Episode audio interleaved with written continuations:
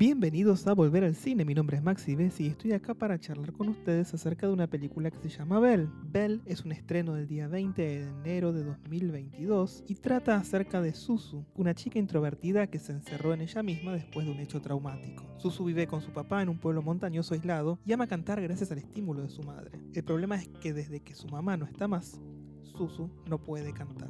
Un día Susu descubre You, una aplicación que consiste en un mundo virtual donde luego de un escaneo biométrico el programa asigna un avatar.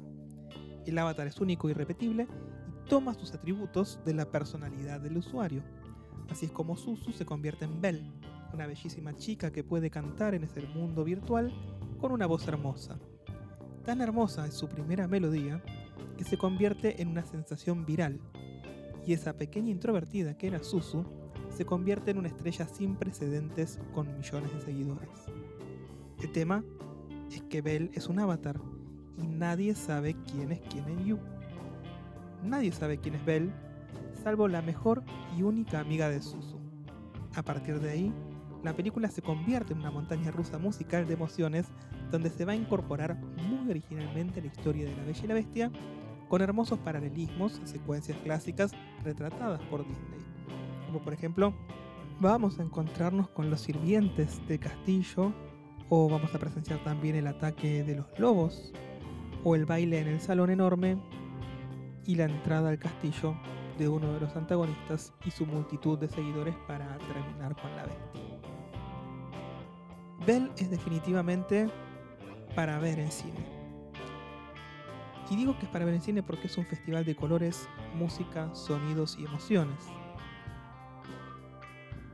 Para mí es una película que venía anticipando hace muchísimo, porque es el largometraje más reciente de Mamoru Hosoda. Y creo que con creces supera todo lo que estaba esperando. Es excelente la forma en la que lleva el relato de la Bella y la Bestia para el lado de la empatía y la preocupación por el prójimo, sin caer en los lugares comunes de la concepción clásica del romance entre un hombre y una mujer. Creo que mezclar esta historia clásica con elementos gamer, de tecnología actual, con escenas musicales espectaculares y esa belleza visual con muchísimos colores en pantalla hace que sea una película digna de ver en el cine. Necesito verla nominada en los Oscars junto a The Mitchells vs. The Machines porque es una de las películas de animación del año para mí deja muy chiquitita Encanto, deja muy chiquitita Luca, deja muy chiquitita a Raya y el último dragón. Disney se está quedando atrás con sus producciones animadas y hay que darle mucha más bola al cine que no es de mega empresas. Tenemos que empezar a poner los ojos en las producciones animadas que generalmente no están en boca de todos o que no tienen tanta publicidad. Para eso estamos nosotros, para decirles, che, tenés que mirar Wolf Walkers en Apple TV Plus. Tenés que mirar The Mitchell vs. Machines en Netflix. Sí, es una plataforma enorme, pero por ahí hay mucha gente que si uno no le recomienda una producción animada que está orientada mayormente hacia los adultos que a los chicos, más allá de que los chicos se pueden reír con los chistes, pueden quedar maravillados con los colores, con la animación, con el humor físico a veces. Hay producciones que están apuntadas principalmente a los adultos, por los temas que tocan, porque los chistes muchas veces también tienen doble sentido, porque en definitiva, ¿a quién no le gusta sentarse en el cine a ver una buena película animada que le haga recordar a la infancia, pero que le esté hablando a ese adulto que está en ese momento sentado en una butaca? Eso es Bell en este caso.